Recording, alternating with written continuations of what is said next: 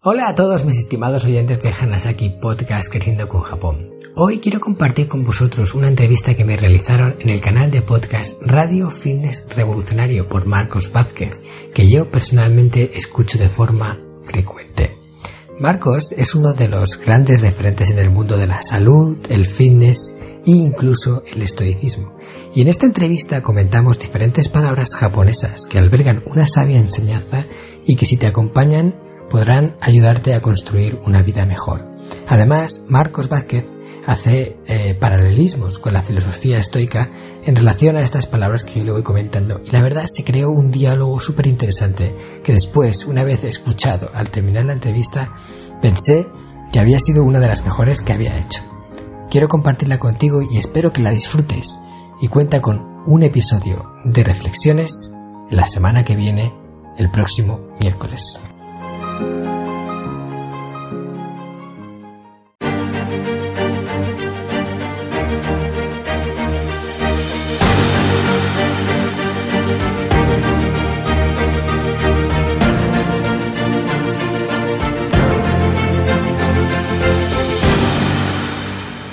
Buenas, soy Marcos Vázquez y estás escuchando una nueva entrevista en Radio Fitness Revolucionario. Hoy hablo con Marcos Cartagena, uno de los fundadores de descubriendojapón.com, que es una agencia especialista en organizar viajes a este país y es también el autor del libro El sistema Hanasaki, donde habla de los nueve pilares de Japón para una vida centenaria con sentido. Y podrías pensar cómo conecta esto con los temas que toco habitualmente y hay múltiples conexiones. Primero lo de llegar a ser centenario o al menos adoptar unos hábitos de vida que nos permitan vivir lo más posible y lo mejor posible. Pero más allá de la nutrición y el entrenamiento y el descanso que son fundamentales, sabemos que hay otros aspectos sobre cómo enfocamos la vida, por ejemplo, que influyen no solo en nuestra longevidad, sino también en nuestro bienestar, ¿no? tanto físico como mental. Y hoy nos centraremos en varios de estos aspectos. Le pedí a Marcos que me propusiera una serie de ideas o conceptos típicos de la cultura japonesa como aplicación práctica y creo que quedó un episodio muy interesante con acciones concretas a aplicar en nuestro día a día para cambiar nuestra mentalidad y en el fondo para vivir mejor. Hace pocos años visité Japón y la verdad que es un país muy distinto a todos los que había visitado antes y eso que he viajado mucho y creo que a nivel cultural tienen cosas muy buenas y cosas mejorables. Eh, por el lado de lo mejorable creo que son un país muy endogámico, o sea, no son una cultura abierta mm, que dé la bienvenida a nuevas ideas, nuevas tecnologías, a, personas de otros países. De hecho, es muy difícil llegar a lograr la nacionalidad o incluso la residencia en Japón. Y creo que esto produce estancamiento en muchos ámbitos, pero a la vez les ha permitido mantener unas tradiciones y una forma de vida que es difícil observar ya en otros países que han sido homogeneizados, vamos a decir, por la globalización.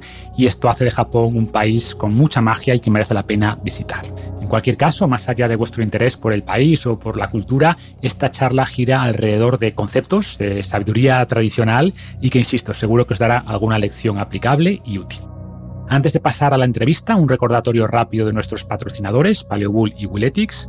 Paleobull fabrica barritas de energía basadas en comida real, crema de cacao y avellanas, proteína de suero de vacas alimentadas con pasto, que es panacea, han sacado hace poco Savia, que es un suplemento de creatina con sello Creapure, que es la de mejor calidad, combinado con electrolitos como magnesio y potasio. Y tienen también un utrópico natural llamado Focus, que combina cafeína, L-tianina, Bacopa monieri, ginkgo biloba y otros elementos de los que he hablado en el blog o en mi libro Saludablemente y que han demostrado mejorar nuestra capacidad de atención, memoria, etc. Y por su parte, Willetix fabrica material deportivo como una comba de velocidad de alta calidad a la que podéis sumar lastres para añadir dificultad y perfeccionar así la técnica. Tienen también bandas elásticas con power grips, bandas de glúteos y mucho más. Para saber más y apoyar este podcast podéis echar un vistazo a palebull.com y willetics.com Willetix se deletrea W-I-L-E-T-I-C-S y con el código FR10 en mayúscula y con número FR10 tendréis un 10% de descuento en todas las compras, tanto en Palebull como en Willetix. Y sin más, damos la bienvenida a mi tocayo Marcos Cartagena. Bienvenido al podcast, Marcos. Hola, Tocayo. ¿Qué tal estás? Muy bien, con ganas de hablar contigo, de tenerte aquí en el podcast para hablar un poco sobre Japón, pero sobre todo para profundizar en algunas eh, ideas o sabidurías de este país tan especial y que podemos usar para mejorar nuestras vidas, ¿no? Y quizá uno de los conceptos más conocidos en Occidente sobre Japón sea el de Ikigai, y podemos empezar ahí si te parece. Cuéntanos qué es esto del Ikigai y sobre todo cómo encontraste el tuyo y cómo se forjó en tu caso esa conexión con Japón. Hmm. Muy bien. Bueno, Ikigai ya mucha gente conoce el significado, pero si analizamos la palabra, está compuesta de dos símbolos principales. Iki eh, significa vida, Gai significa efecto, resultado o valer la pena. Y su traducción literal podría ser como una vida que merece ser la pena vivida, o también eh, se traduce como el sentido de la vida o aquello que hace que tu vida tenga sentido. El Ikigai es como un motor que te mueve, una misión que tú mismo te has autoencomendado para cumplir en vida y, es un para qué levantarte cada día por la mañana para hacer algo concreto. Esto es importante tenerlo, por lo menos sentir que tienes Ikigai, porque hoy en día ya sabemos que incluso la sensación, o sea, porque esto es algo subjetivo, ¿no? Pero sentir que has encontrado tu Ikigai está incluso relacionado con la esperanza de vida, porque hay personas que o sea, el hecho de sentir que no tienes Ikigai, que algo te falta, que te sientes vacío en ese sentido, te afecta y puede llegar incluso a perjudicar tu salud.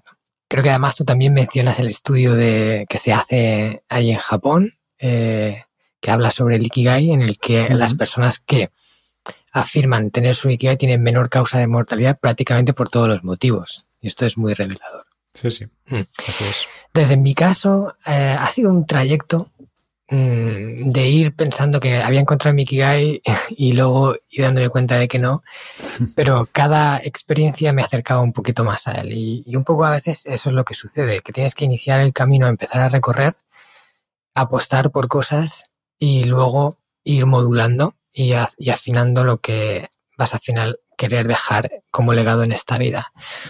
Yo desde hace ya mucho, mucho que, Japón como que me llama la atención. O sea, ya cuando me fui allí me quedé conectado al país y sabía que de alguna forma mi futuro iba a estar ligado a Japón. Pero me embarqué en un proyecto emprendedor pensando que estaba vinculado con mi Ikigai, con, con eso de hacer algo relacionado con Japón. Y, bueno, fueron tres años de muchísimo aprendizaje, pero también de dejarme la piel en algo que por dentro no me, no me llenaba, ¿sabes? Cuéntanos un poco más qué hacías inicialmente. Bueno, pues yo pensé que como había estudiado económicas y mm. había estudiado todo el tema de empresariales, mm, mi futuro estaría ligado al comercio internacional. Y de hecho lo primero que pensé fue en vender jamón, aceite de oliva y todos los productos españoles estrella allí en Japón. Luego me di cuenta que había una competencia enorme y que no era el primero que la había pensado. Pero al final todo acabó cogiendo forma con una idea que a priori parecía muy buena y luego tenía muchas dificultades que, nos fuimos encontrando por el camino. Y fue la de introducir el deporte pádel en Japón. Mm. ¿Vale? Yo, nosotros eh, nunca habíamos visto a ningún japonés jugando al pádel y cuando me puse a investigar nos dimos cuenta de que los japoneses no sabían lo que, lo que era y no existía allí. Sin embargo, en España era un boom y todo el mundo jugaba, había ya millones de jugadores y era un negocio muy bollante. Entonces pensamos que quizás introducir el pádel en Japón podría ser un gran negocio. Y precisamente ahí es donde estaba el principio, el principio del fallo, en la motivación que nos llevó a montar ese negocio. Que no lo hicimos por, porque creíamos en el pádel, porque era un deporte que amásemos y porque queríamos extenderlo por el mundo, sino porque pensamos que sería un gran negocio que podíamos hacer algo grande y que nos daría, quién sabe, reconocimiento. Entonces, cuando tú pones tu foco en los resultados que quieres obtener cuando haces algo, no en lo que haces en sí, ya ahí es el principio de algo que no empieza bien. Y claro, fueron tres años de toparte con un montón de obstáculos que nunca habías podido prever, que luego aparecen. Y esa energía que necesitas para superar uno tras otro, ese chute de energía extra que te da el Ikigai, que te da un para qué claro, decir, esto lo hago por esto, ¿no? Y me da igual lo que venga, porque yo voy a pasar por encima de todo, porque lo tienes claro, no estaba. Y al no estar, pues eso te va minando y minando y minando hasta que te agota totalmente. Se dicen eso de que si tienes un porqué claro, eres capaz de tolerar cualquier cómo, ¿no? Pero si no tienes ese porqué muy claro, en cuanto las cosas se ponen difíciles, es mucho más probable que, abandones. Eso es. Eso es totalmente cierto y yo lo he vivido en primera persona. Entonces, claro, llegó un punto en el que yo tuve que replantearme, a ver, Marcos, ¿qué, qué estás haciendo? Eh, esto del pádel no es lo tuyo, o sea, no es lo que tú quieres hacer en la vida. Y empecé a replanteármelo todo y aunque sabía que de alguna forma tenía que estar conectado con Japón, porque lo sentía así, pero no era eso. Entonces, eh, en ese replantear, en ese intentar encontrar algo que de verdad eh, me llenase, entonces ahí fue cuando ya descubrí que a mí lo que más me gustaba era mostrar esa, esa parte de Japón, esa cultura japonesa que a mí tanto me había cautivado a otras personas y compartirlo con el mundo. Y gracias a esa visión que tuve después de ese gran fracaso, eh, inicié todo un camino que nos ha llevado a donde estamos y, que siento de verdad que ahora sí estoy cumpliendo con mi Ikigai. Pues creo que hay varias lecciones valiosas ahí, ¿no? O sea, yo siempre digo a la gente que, que no se frustren si no tienen ese Ikigai, ese porqué claro, porque mm, o sea, el Ikigai rara vez surge así de repente, ¿no? sino que es un mm. proceso de explorar las cosas que te interesan, de probar eh, muchas opciones, de ir aprendiendo de cada fracaso. Yo siempre digo que los fracasos eh, son éxitos y aprendes de ellos, ¿no? Y, y, lo que tú hiciste, pues siendo conscientes de, oye, ¿esto cómo me hace sentir? ¿Me siento bien? ¿Me siento mal? ¿Me gusta? ¿Me veo haciendo esto dentro de 10 años? y, de esta manera vas encontrando o creando. A mí me gusta más la idea de crear tu propósito que de crear tu propósito que de descubrirlo, porque no es algo que descubras eh, así sentado en el sofá. O sea, al final el, el, Ikigai yo creo que se revela a través de la acción y no tanto de la reflexión, ¿no? Es acción constante, como tú hiciste, hasta que le vas dando forma a eso que, que realmente te apasiona y a lo que quieres dedicar tu vida, ¿no? Así que bueno, me parece muy, muy interesante. Pues pasemos a otras palabras y la primera que me pusiste en la lista es Nankurunaisa, que seguro que no se pronuncia así. Dinos cómo se pronuncia primero y, qué significa o en qué contexto se podría utilizar. Pues mira, lo has dicho muy bien, porque realmente el japonés tiene la ventaja para los españoles de que se escribe tal cual se pronuncia, no tiene pronunciaciones extrañas, como por ejemplo el chino o incluso el inglés, que son pronunciaciones más complejas. Y eso ya es un punto positivo para todos los españoles que tratamos de aprender japonés, ¿no? que la pronunciación no es un obstáculo. Y Nankurais es un concepto que a mí me gusta mucho, que también se ha extendido bastante. Ahora no es tan conocido como Ikigai, pero también se está conociendo mucho. Y es una palabra que proviene de la región de Okinawa. Es un dicho que los japoneses de allí utilizan para relativizar las cosas. Ya sabemos que qué importante es relativizar lo que ocurre y no darle tanta importancia como en realidad le damos, ¿no? Que, permitimos que algo pequeño se convierta en un castillo y nos machaque. Entonces, Nankurunaisa es una forma de, de bajar eso a tierra. Entonces, cuando algo ocurre, algo que no quieres que pase, pero pasa y tienes que vivirlo igual, los japoneses se repiten los unos a los otros o a sí mismos, Nankurunaisa, y viene a significar algo así como eh, con el tiempo y perspectiva, todo se pondrá en su lugar. Es una composición que en, el japonés estándar, no en el dialecto de Okinawa, sería algo así como Nantonaru Nakuyo. Es como de alguna forma o de otra algo ocurrirá y, todo se estabiliza. Hmm. Es una traducción así un poco más burda. Pero, pero para mí es eh, una forma de, decirte a ti mismo, mira, esto que ahora veo tan grande, con el tiempo, si lo alejo y lo alejo y lo alejo, seguramente será algo que incluso me parezca nimio o, hasta incluso me ría de esto. ¿Cuántas veces nos ha ocurrido algo que, que consideramos catastrófico y, y, luego con el tiempo hasta así una de las grandes anécdotas de nuestra vida que hemos contado y nos hemos reído de ella?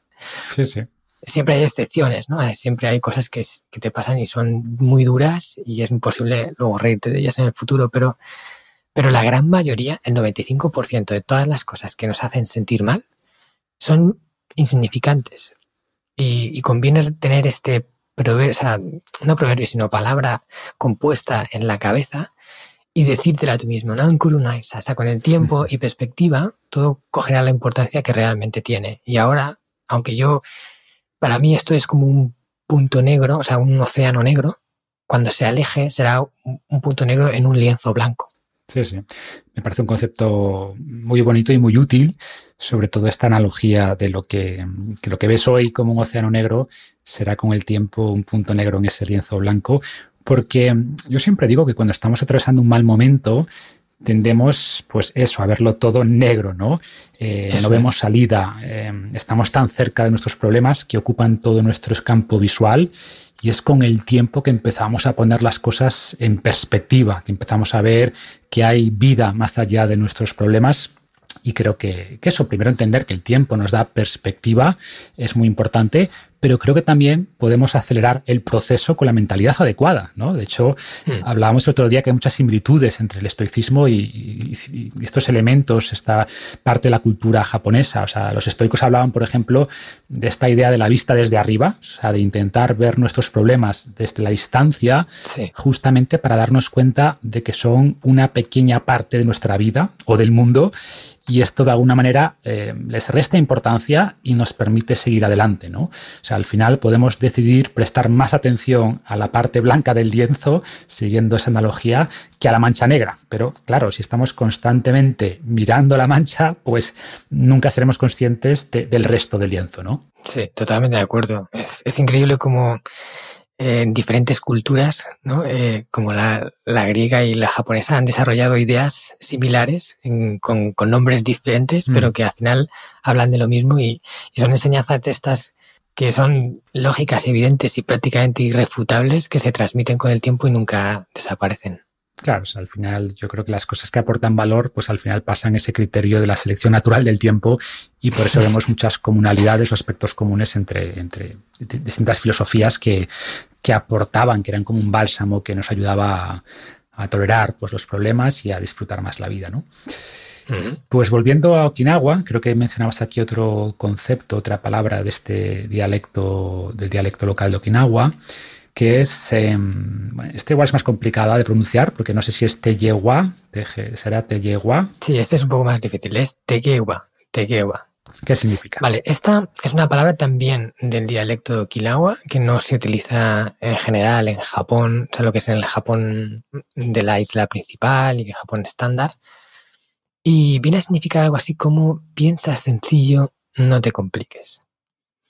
Yo esta la escuché eh, cuando, cuando me interesé por toda la parte de, del poblado este de Okinawa que tiene una esperanza de vida alta, que la gente tiene muy, mucha calidad de vida hasta prácticamente el fin de sus días, me fui allí y estuve viviéndolo en mis carnes. Estuve entrevistando a gente de avanzada edad, estuve viendo un poco su estilo de vida, preguntándoles por lo que hacían. Y hice una entrevista a un hombre que se llamaba Matsuo Maeda, de 93 años de edad, pero vamos, que yo así visualmente le, echaba como 80 como máximo.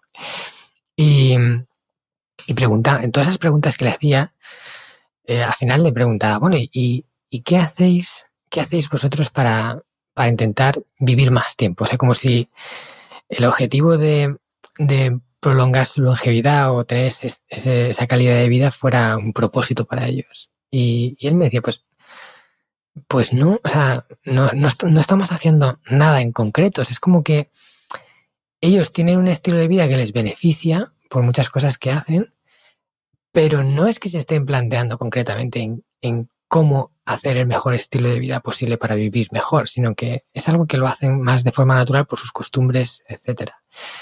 Y, y él como me veía ahí preguntándole tan, tan enrevesado al final, me decía, Tegewa, Tegewa, es, no te compliques. nosotros somos personas que no nos complicamos tanto, ¿no? no vivimos, vivimos una vida más sencilla, cuidamos de nuestra gente, eh, cuidamos nuestra huerta y, producimos nuestros alimentos, intentamos hacer algo que sea útil para la comunidad, ¿no? Porque esto es un poco una de las esencias del Ikigai, eh, es que la gente que lo hace siente que es útil a, a, la comunidad o a la gente que entrega algo, ¿no? Y para ellos eso es importante. Los japoneses necesitan sentir esa utilidad de que de que son una pieza más del engranaje que hace que todo gire y que funcione bien.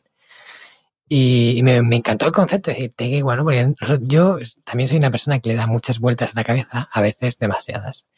Y necesito eh, repetirme este mantra mismo, decir, te que guasa, cálmate, no le des tanta importancia, no le des tanta vuelta, porque no hace falta. O sea, en realidad, para vivir bien, no hace falta pensar tan complicado como generalmente hacemos. Sí, y, además que no sé si está relacionado, em, yo siempre digo que muchos de nuestros problemas o de las cosas que nos estresan surgen en nuestra propia mente precisamente por pensar más de la cuenta, ¿no? O sea, incluso cuando nos ocurren cosas malas, ligándolo con, la, con la, el concepto anterior, pues vale, por un lado está la cosa mala que nos ha ocurrido, que está ahí, pero muchas veces eh, lo magnificamos o hacemos el problema mayor porque le añadimos juicios de valor, ¿no? O sea, pensamos sobre el tema más de la cuenta y muchas veces eh, lo que nos estresa, o bien nos estresamos porque imaginamos problemas futuros, ¿vale? Los cuales la mayoría nunca van a ocurrir, que por un lado está bien, ¿no? Los humanos tenemos esta capacidad de adelantarnos al futuro eh, y por tanto de poder tomar medidas preventivas,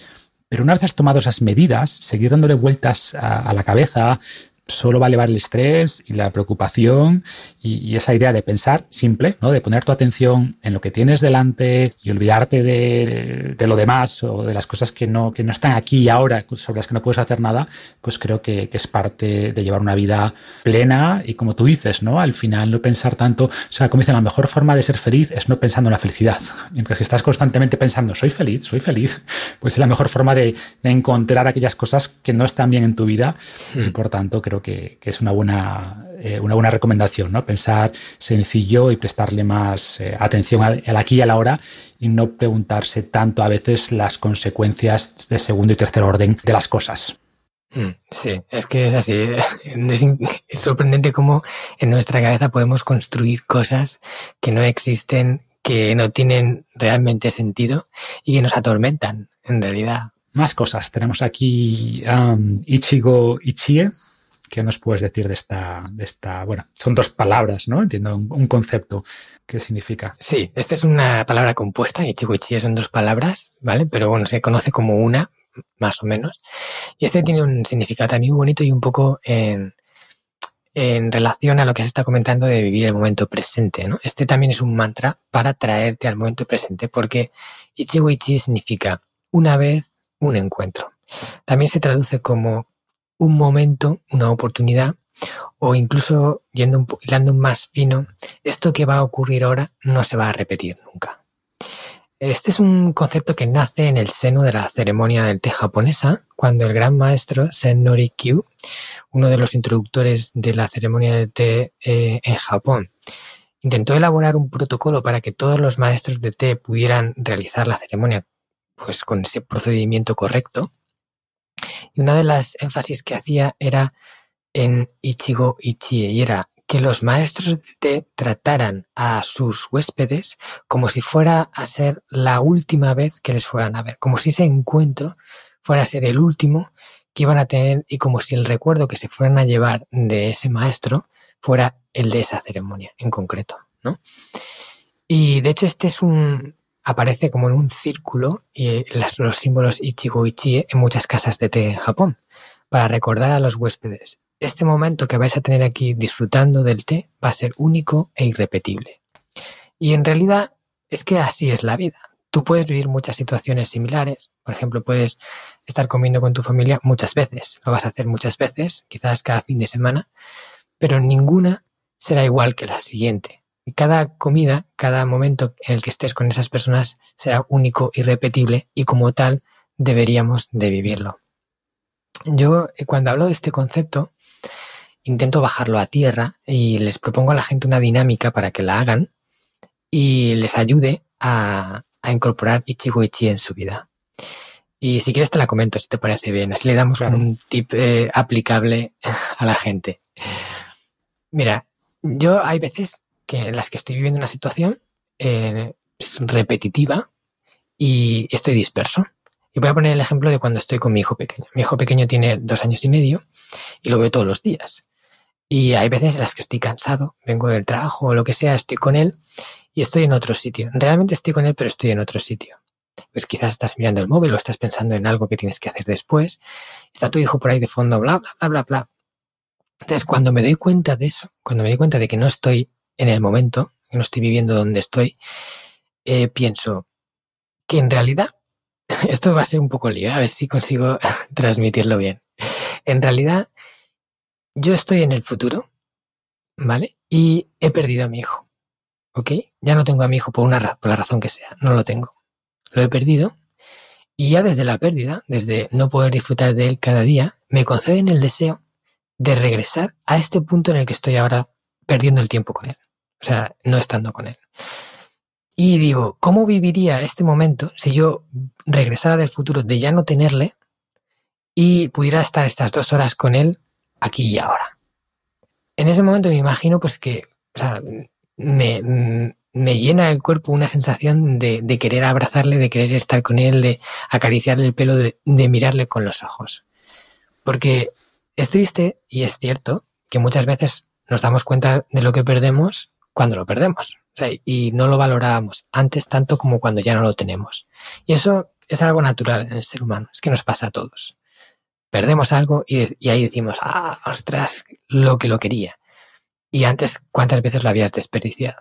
Pues esto es una forma de intentar que eso no nos pase. De ponernos en el, en el caso futuro de que ya no lo tenemos y regresamos al presente y cómo lo viviríamos si tuviéramos ese regalo divino único que nos concediera. Sí, sí. Y de nuevo, muchas similitudes, ¿no? Los estoicos hablaban de practicar esa visualización negativa que tiene múltiples beneficios y uno de ellos es esto, justamente valorar más lo que tenemos en vez de lamentarnos por lo que nos falta, que suele ser nuestro estado por defecto, ¿no? Sí. Y entender que las cosas pueden ser repetitivas o monótonas, pero siempre son únicas, siempre son únicas. Decía también Heráclito que nunca nos bañamos dos veces en el mismo río, ¿no? Al final el agua fluye, el río es distinto cada vez y lo que decimos que incluso esas cosas que son rutinarias, que hacemos a diario, son siempre distintas y pensar en esto creo que es una forma de, de aprender a apreciarlas, como decíamos antes, a estar más en el presente y una vez más, que no es casualidad que esta idea ¿no? de intentar estar más en el presente se repita en tantas enseñanzas clásicas y, y, al final pues desperdiciamos gran parte de nuestras vidas mm. por centrar nuestra mente o en arrepentimientos del pasado o en miedos del futuro y no disfrutamos el presente, que es lo que realmente, lo único que tenemos, ¿no? no por, por, definición solo tenemos el presente y muchas veces pues perdemos esos momentos, esos momentos con, con tu hijo, como comentas, mm. por estar pensando en, en, otras cosas, ¿no? Eso es.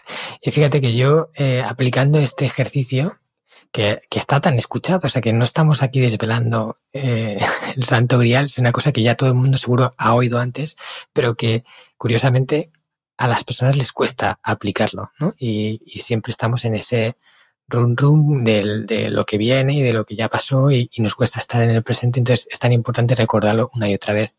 Pero yo algunos de los momentos más bonitos que he vivido con mi hijo ha sido gracias a hacer este ejercicio.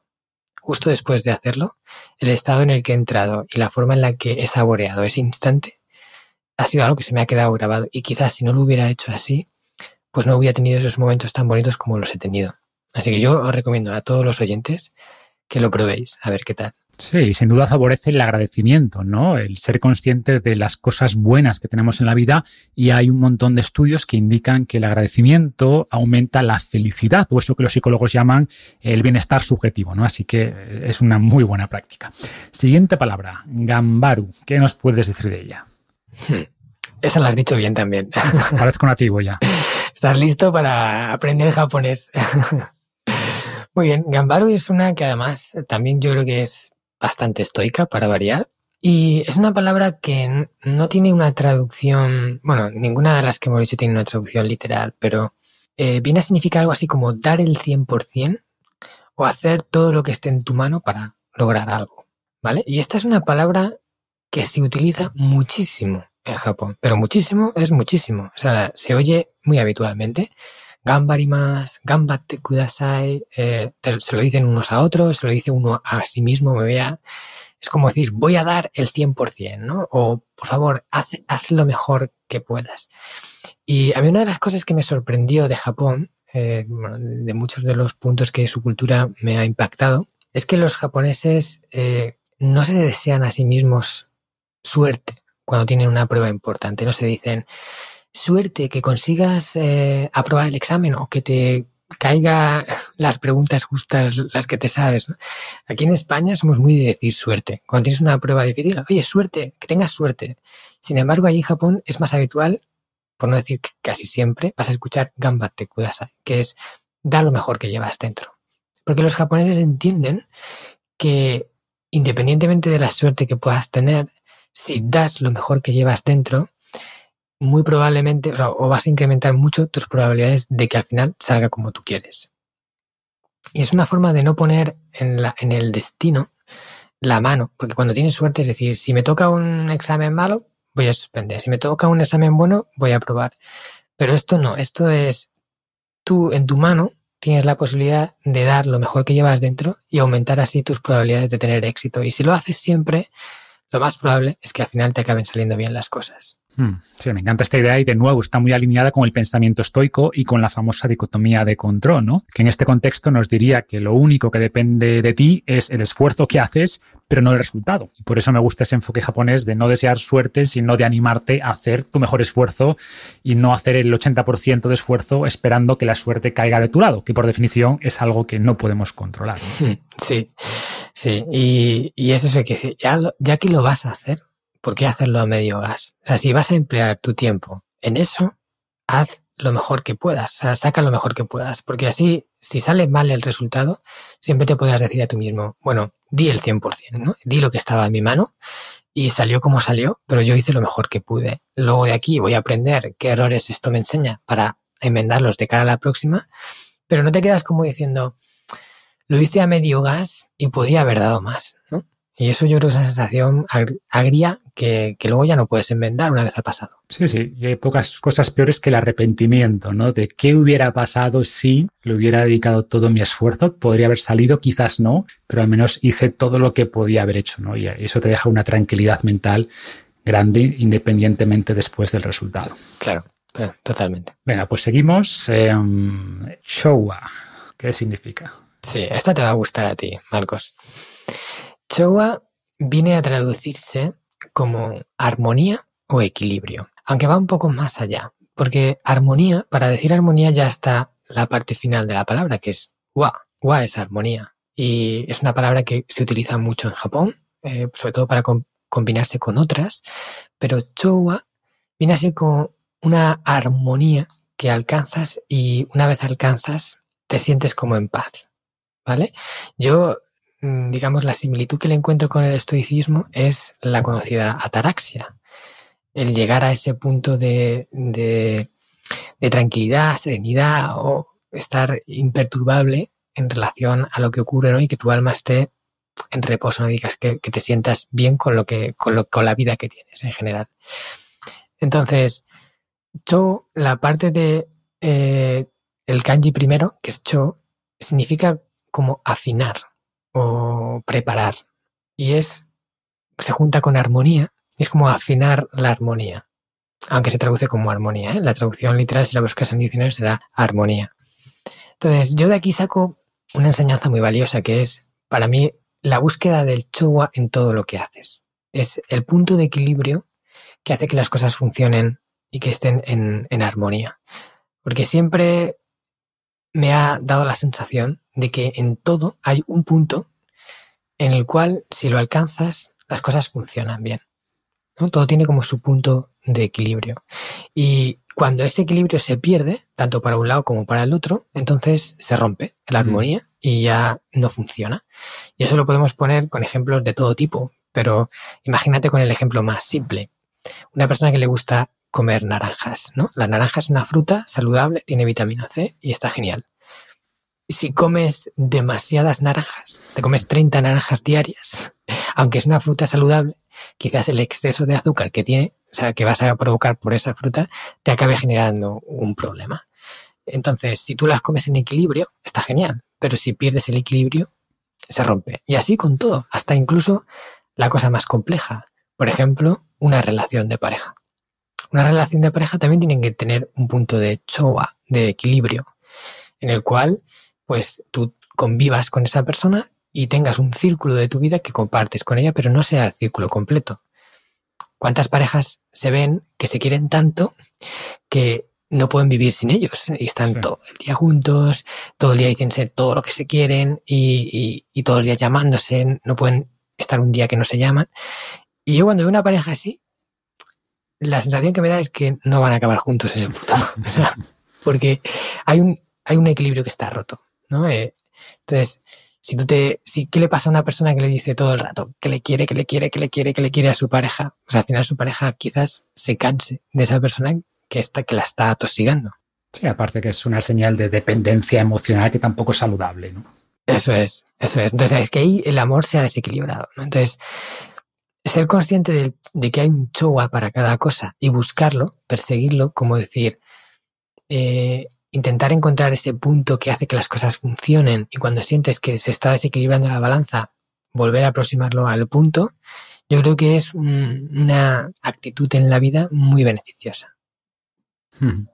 Sí, y una vez más tenemos un montón de, ideas en distintas culturas, eh, religiones, el famoso camino medio de, Buda o, mm. el punto en medio de Aristóteles, que, como dices, se aplica casi todo, ¿no? Em, podríamos aplicarlo a equilibrar nuestra vida personal con la profesional, el entrenamiento con el descanso, la soledad con la compañía. Eso es. Em, o podríamos ir más allá, a evitar también pues esta polarización que vemos en los medios y redes sociales donde todo tiene que ser blanco-negro y, se pierden todos los matices intermedios o buscar ese punto de, equilibrio, ¿no?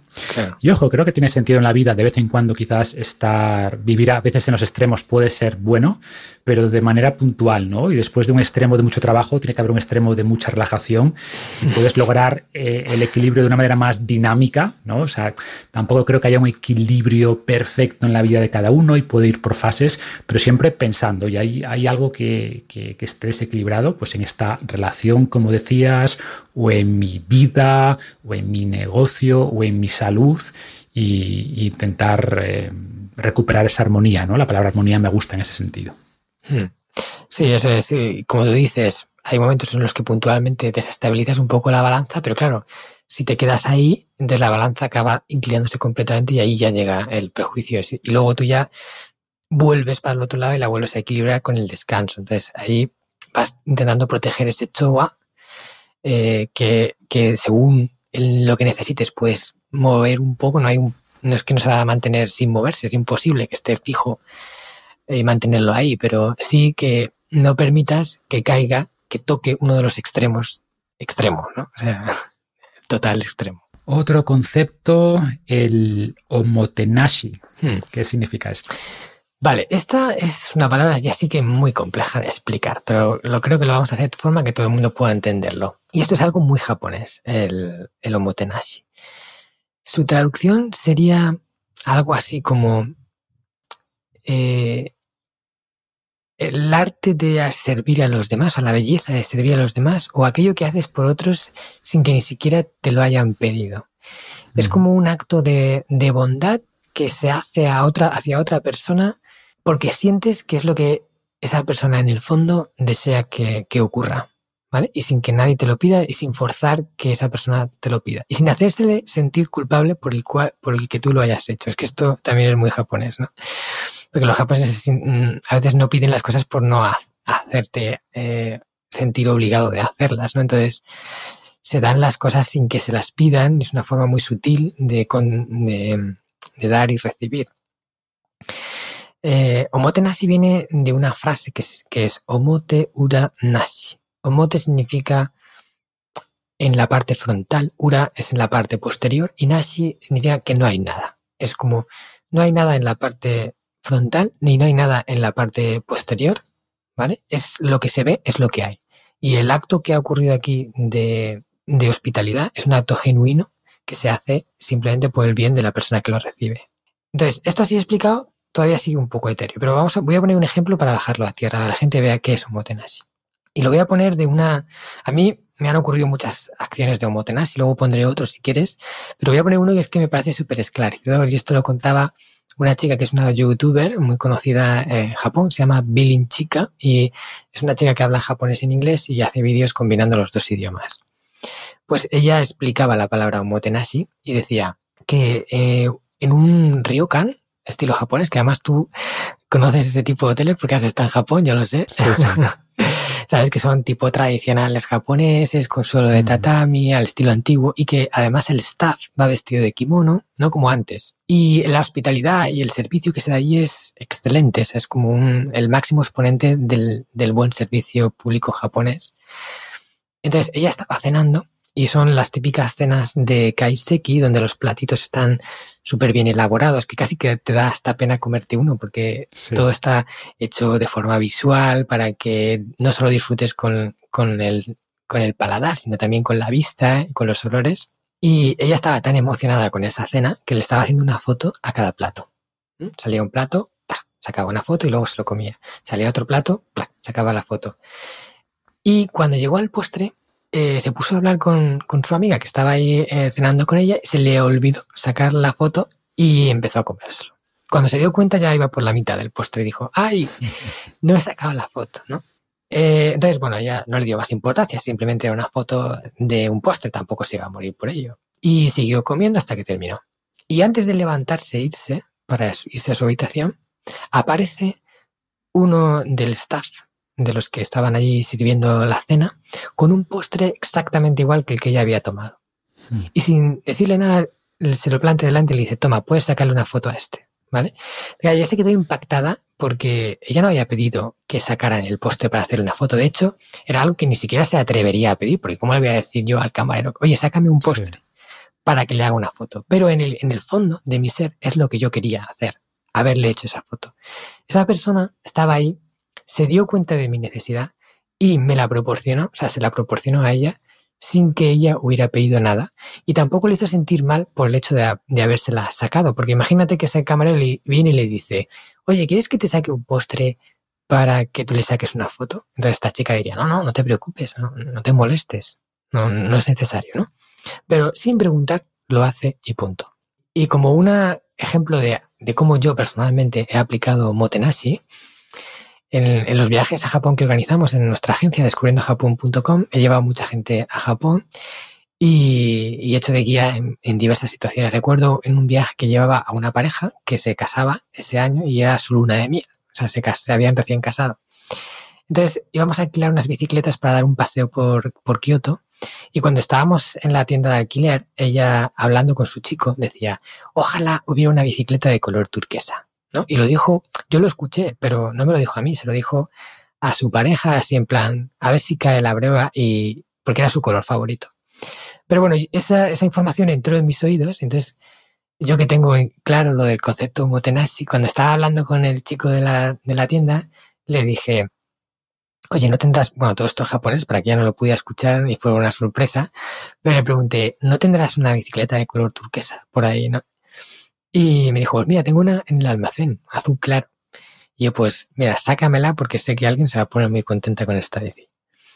Y de repente aparezco yo con las bicis, les voy dando las bicis y aparece este chico con la bicicleta de color turquesa.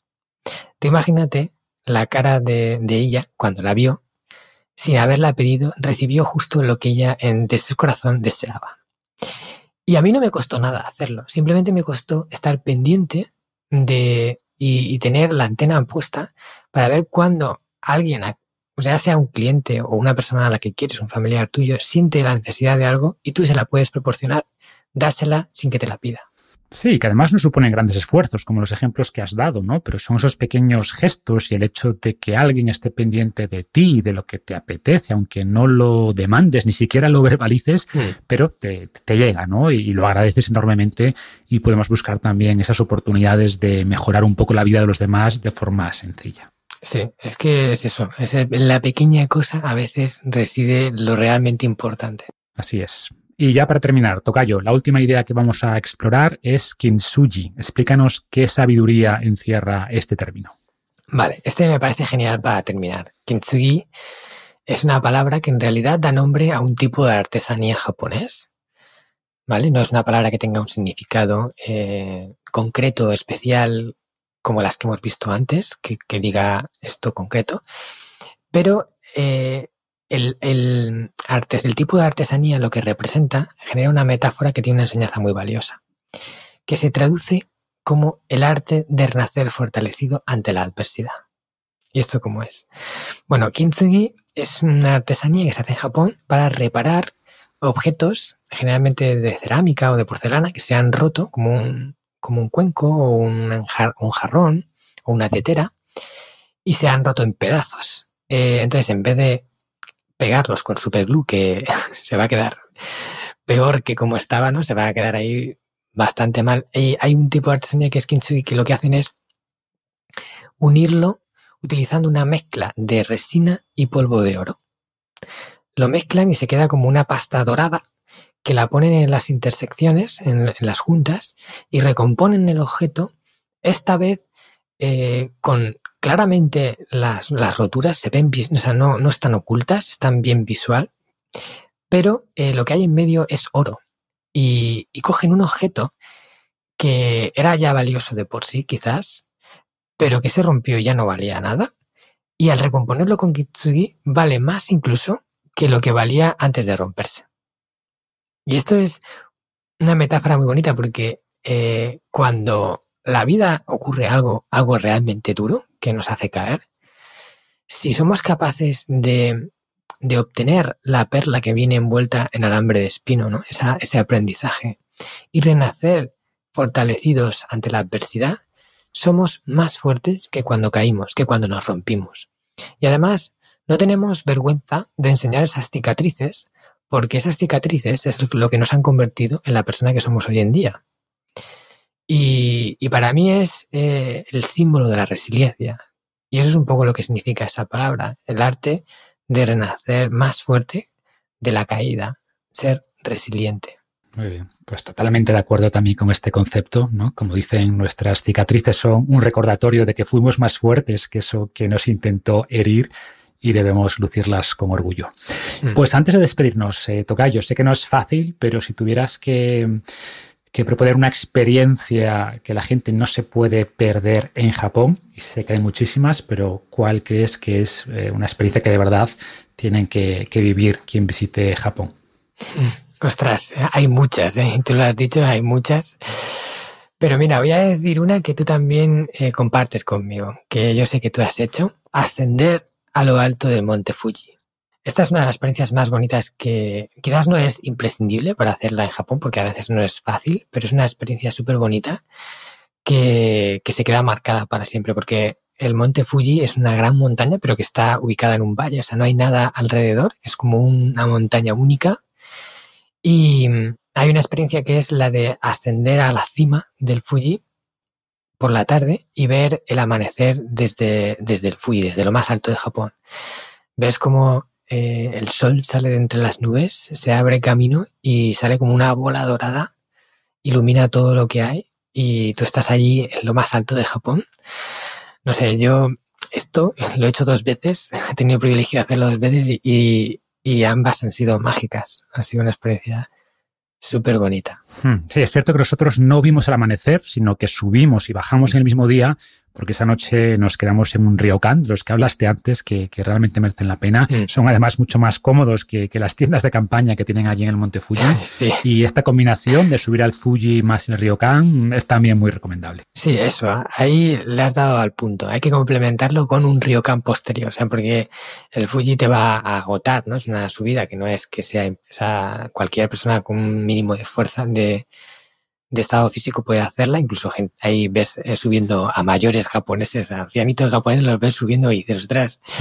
Pero luego cuando terminas, que acabas cansado, te vas a un ryokan y te, te vas a un onsen japonés, haces el completo, porque además los tipos ryokan, ryokan que hay debajo del Fuji por los alrededores también tienen balneario incluido. Entonces es ya como el...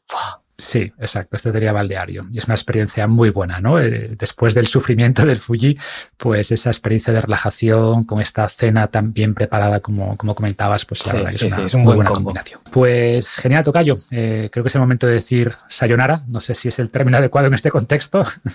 Es adecuado, es adecuado. Muy bien, pues lo he dicho, un placer de verdad eh, por compartir esta sabiduría japonesa con nosotros y seguimos en contacto. Mm, sí, el placer ha sido mío porque además sabes que soy gran oyente de tu podcast, seguidor de, de, tus artículos de blog y además te sigo en redes y de verdad ha sido un honor, un auténtico honor para mí ser entrevistado por ti, así que muchas gracias por esta oportunidad. Igualmente, te lo agradezco. Un abrazo.